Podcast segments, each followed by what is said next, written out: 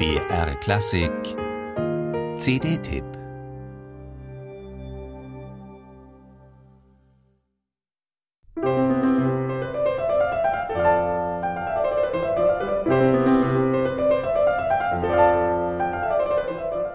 Gemessen an seiner frühen Wunderkind-Karriere als Interpret und Komponist hat sich Wolfgang Amadeus Mozart vergleichsweise spät an die Sonate gewagt.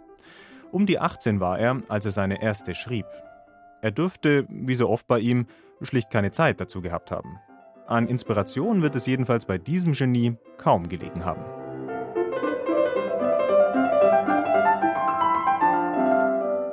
William Yoon braucht nur wenige Takte, bis man von der Musik infiziert ist. Federleicht kommt sie daher, vergnügt, perlend und hell schimmernd. Nichts wird hier nur begleitet, nichts übermäßig pointiert, alles ist ausgewogen. Aber nicht analytisch durchdacht und wieder technisch astrein zusammengesetzt. Nein, eine gewisse naive Spielfreude ist da bei Jun stets herauszuhören, wie als würde er ganz spontan hier und da wieder etwas Neues für sich entdecken. Das macht seine Mozart-Lesart ja so wunderbar.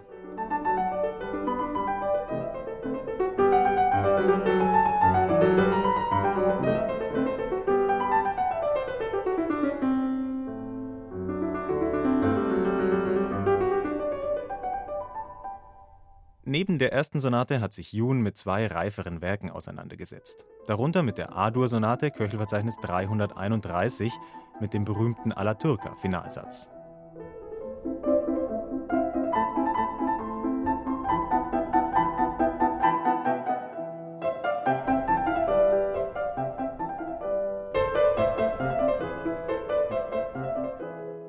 Erst 2014 wurde in Budapest ein Autograph Mozarts entdeckt, das einige Abweichungen zur bisher üblichen Fassung offenbarte, was Jun bei seiner Einspielung jetzt auch berücksichtigte. Ob sich allerdings, wie im Booklet zu lesen, der Charakter des zweiten Satzes wesentlich ändert, wenn in einem Takt ein A klingt statt einem Cis, das mögen dann die Geneigten an anderer Stelle erörtern. William Yoon scheint das Studium jedenfalls im besten Sinn beflügelt zu haben.